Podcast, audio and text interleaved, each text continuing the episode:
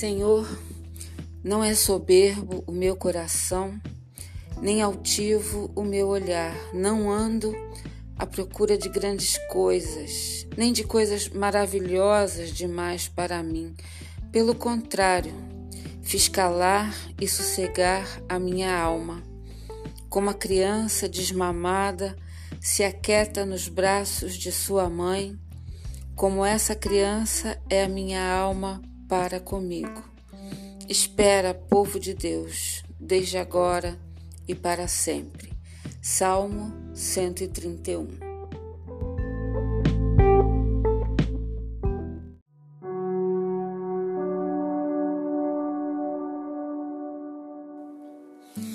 O pequeno Salmo 131, como nós já vimos, ele faz parte dos salmos das subidas, de quando o povo subia para Jerusalém para os momentos de celebração.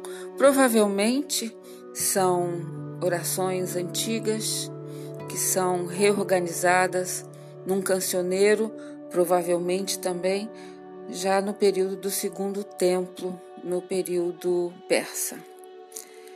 Se eu estivesse com vocês, eu ia pedir para vocês prestarem atenção no coração nos olhos e na alma e nos braços.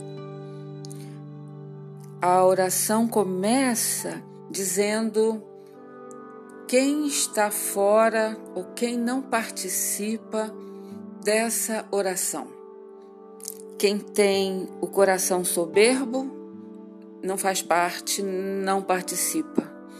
Quem tem o olhar altivo também não é a voz desse pequeno desse pequeno salmo. Quem está querendo coisa grande demais, coisas maravilhosas, esse não é o horizonte do salmo. Então nós precisaríamos estudar essas palavras. Depois seria importante no versículo 2 trabalhar a questão da alma sossegada. E aqui nós iríamos no hebraico. A gente já sabe que a palavra aqui é nefesh. E nefesh, só de maneira muito irresponsável, pode ser traduzida como alma. Na verdade, nefesh é garganta. É a garganta que tem sede, é a garganta de quem está com medo, é a garganta de quem está angustiado. Nós teríamos que trabalhar dizendo, pelo contrário, fiscalar e sossegar a minha garganta, a minha, o meu lado de dentro. E a outra expressão que nós teríamos que estudar é a criança desmamada nos braços da, da mãe. Então, repensar essa questão da desmama, essa relação com o braço da mãe. Então, na verdade, o, a garganta angustiada encontra paz nos braços, nos braços da mãe.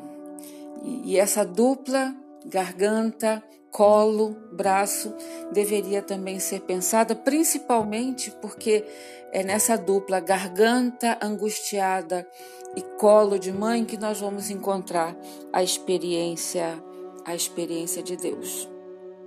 Então, nós já temos aí alguns elementos para pensar o nosso primeiro salmo de quarentena.